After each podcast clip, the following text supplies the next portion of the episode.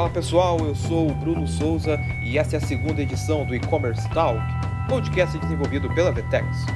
No programa de hoje, vamos falar sobre o uso de inteligência artificial e de sistemas de recomendação para o e-commerce.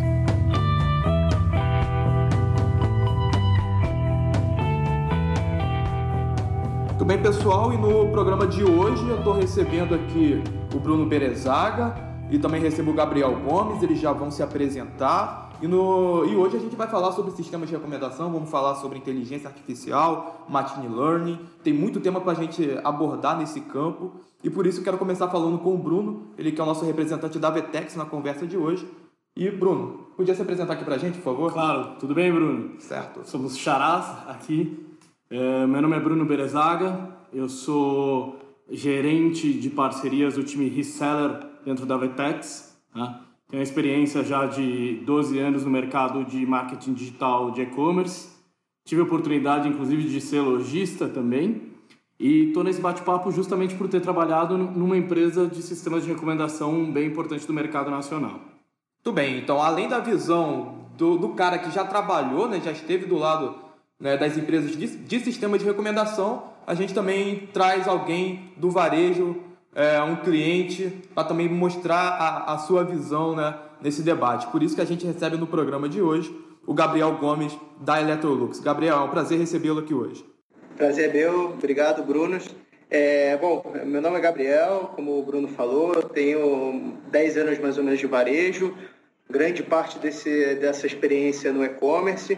Nos últimos dois anos eu estou à frente da loja Electrolux, aí já mais com uma visão total de escopo, antes era muito da área comercial. E aqui eu tô, tô para falar um pouco da, da, minha experiência como usuário das, das ferramentas. Muito legal.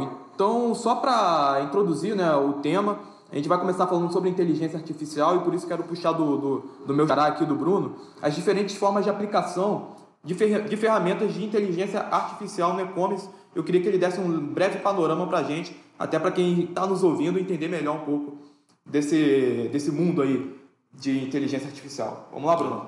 Eu, eu acho que é super importante, Bruno, a gente contextualizar e falar um pouquinho uh, sobre o que é de fato machine learning. Eu sei que o nosso público é um público que já é do, do meio, já entende, mas o fato é que no dia a dia a aplicação de machine learning ainda vem acontecendo no mercado de e-commerce.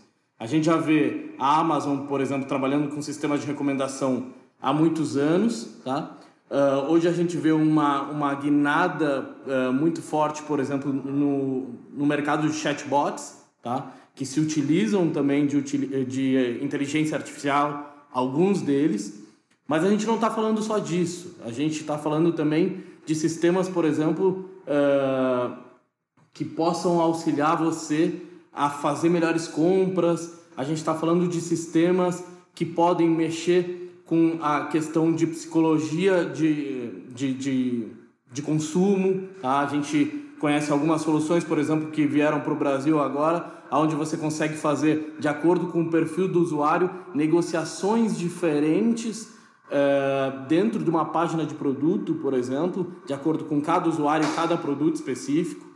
É, as aplicações, na verdade, são diversas e quando a gente olha para machine learning, na minha visão, a gente está falando de uma nova evolução, tá? É, uma nova revolução, na verdade, né? muito forte, é, que vai acontecer em todas as frentes a partir do momento que eu dou para máquina o, poder dela poder, enfim, aprender com o, o bando de dados que a gente fornece a ela. Né? É, e Gabriel, você tem algo a dizer sobre isso? Você, eu queria até entender melhor como é que a Electrolux hoje utiliza essas ferramentas de, de inteligência artificial. Quais dessas ferramentas hoje a empresa aproveita, é, enfim, no seu dia a dia? Bom, Bruno, a gente tem aqui uma série de ferramentas que utilizam esse conceito, tanto o chatbot, como o Bruno comentou, quanto ferramentas de recomendação e também a questão de, de negociação com o cliente. É, basicamente, a gente utiliza essas ferramentas é, para dar escalabilidade à nossa operação. É muito difícil a gente ter um olhar é, para o cliente, para para aquele cliente específico e não para um grupo de clientes. Então, essas ferramentas nos ajudam a gente conversar de forma mais pessoal com o consumidor, com um único consumidor, né? com, a, com a pessoa. Então, a gente utiliza essas, essas ferramentas para dar escalabilidade à nossa operação. Muito bacana.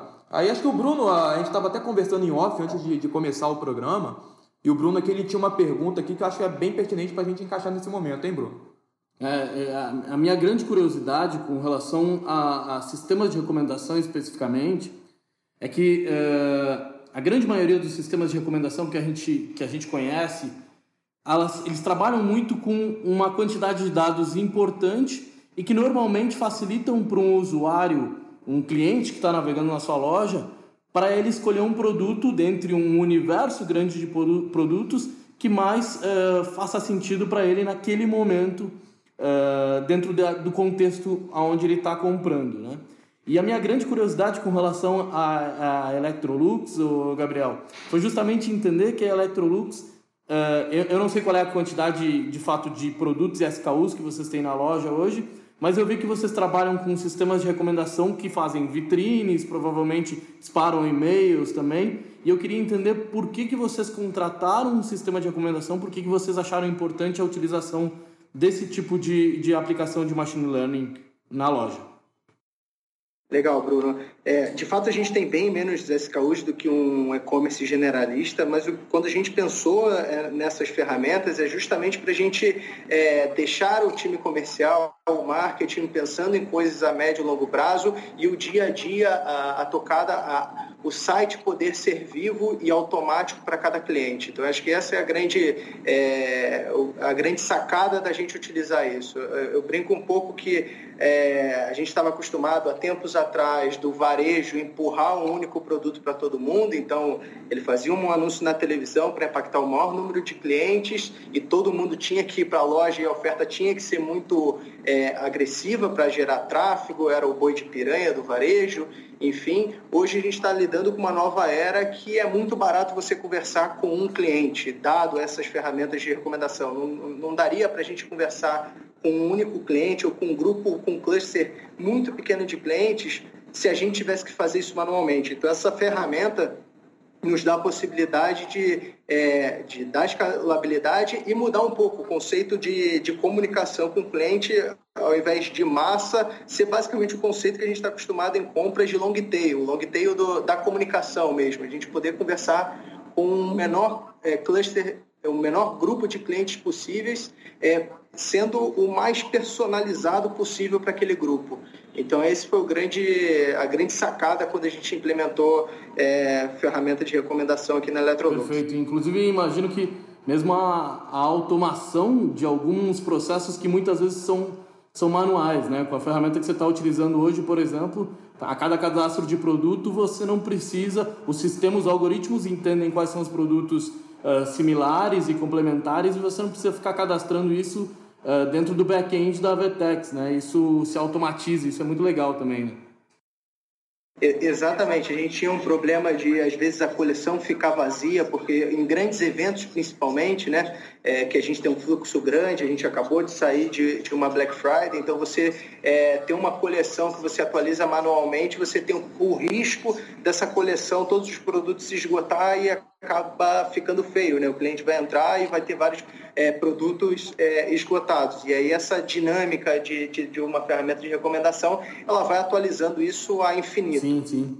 O, o, uma coisa que me deixou curioso, Bruno e Gabriel, uh, é que eu fiz, eu acabei navegando um pouco no, no site da Electrolux, né? Para conhecer o trabalho que vocês estavam fazendo e me surpreendeu positivamente que vocês têm um trabalho aonde me parece que houve um cuidado com o sistema de recomendação que vocês estão utilizando, porque uma coisa que acontecia muito com clientes que eu atendia na, na empresa anterior, que era de sistema de recomendação, é que às vezes eles deixavam o, o cliente, o lojista deixava o algoritmo trabalhar sozinho, tá? E obviamente o, o algoritmo ele vai fazer correlações de acordo com uh, tanto o comportamento geral dos usuários e meio que clusterizar esses usuários e depois, obviamente, chegar num nível de personalização e também com relação a similaridades de produtos.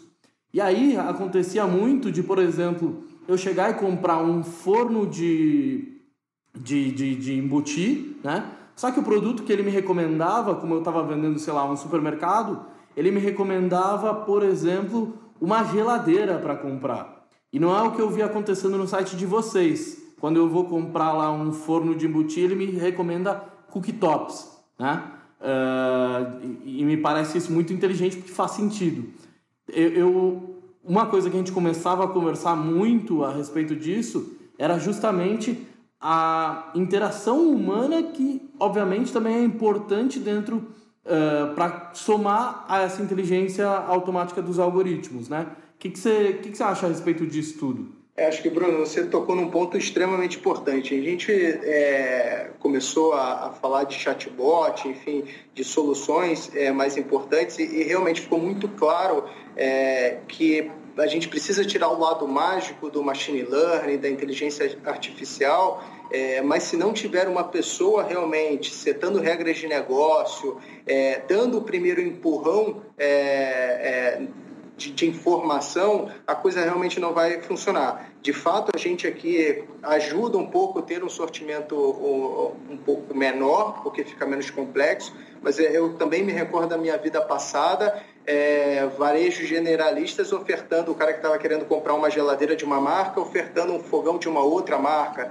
É, enfim, que gera é, bastante ruído na comunicação com a indústria. Então, é um negócio bastante sensível. É, não pense que, que realmente só plugar a ferramenta ela vai fazer mágica por você, vai gerar todas as regras de negócio por você. Não, de fato você precisa é, sentar, entender, desenhar as regras de negócio para que erros como o que você citou aí agora há pouco não aconteçam.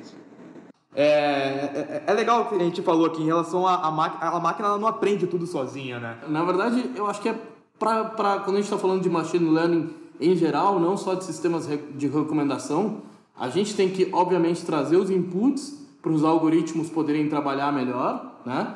É, falando de um chatbot, eu tenho certeza que no caso de vocês isso é super importante e pré-definir certamente qual é, qual é o grande objetivo do chatbot, né? Primeiro, em primeiríssimo lugar, uh, até porque ele não faz tudo de todas as frentes que, que hoje existe a necessidade. E se você não traz esses inputs, como você mesmo falou, Gabriel, de regras de negócio em geral, para um sistema de recomendação, ele não vai trazer os resultados esperados. Né? Você uh, pode abrir para a gente, Gabriel, obviamente não em números, mas que tipo de resultado você teve depois da implantação desse tipo de tecnologia dentro da tua loja? Olha, é, de fato eu não consigo. Ele já representa é, um pedaço importante da nossa venda da loja, é, contribui, de novo, como falei, sobre uma redução de trabalho operacional, então a gente tem um ganho de custos na operação, apesar de você falar, puta, tem um custo de setup, tem um custo mensal, etc., mas isso se paga dado a eficiência e o ganho operacional que você tem e, e também, é, consequentemente, o, o, o, valor agregado que isso gera na, na venda. A vitrine vai vender muito mais, a gente tem um, possivelmente, posso te falar que minimamente vai dobrar o teu resultado de vitrine. Pô, que legal, cara, que legal. Uh, o que, que, você acha que a gente ainda tem a melhorar em cima? Obviamente, a gente tem soluções diversas mundo afora, né? A Vetex hoje tem vários parceiros que trabalham com sistemas de recomendação e personalização, né?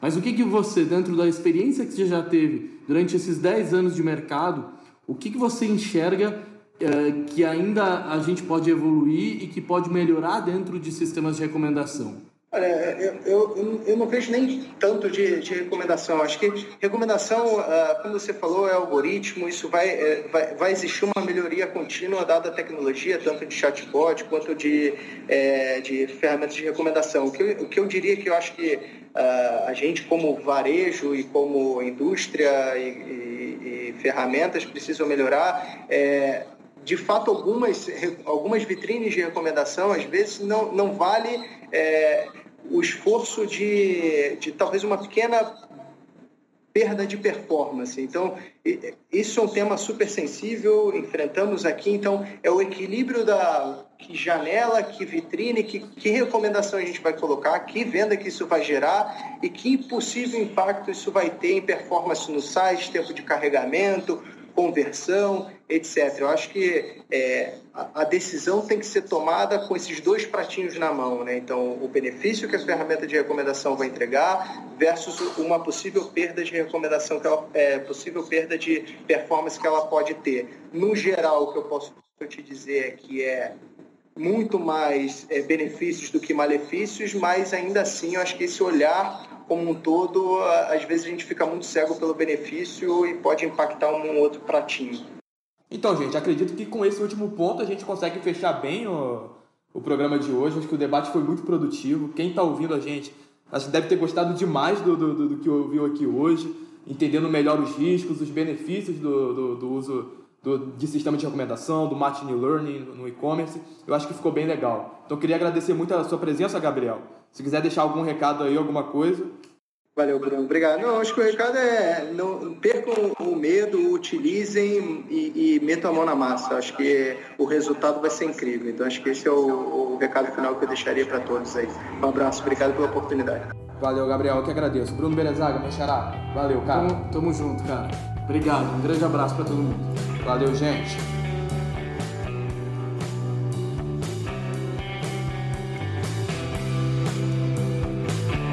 Pessoal, só lembrando que esse podcast estará disponível no blog da Vetex, então você pode acessá-lo em blog.vetex.com. Esperamos vocês no próximo programa.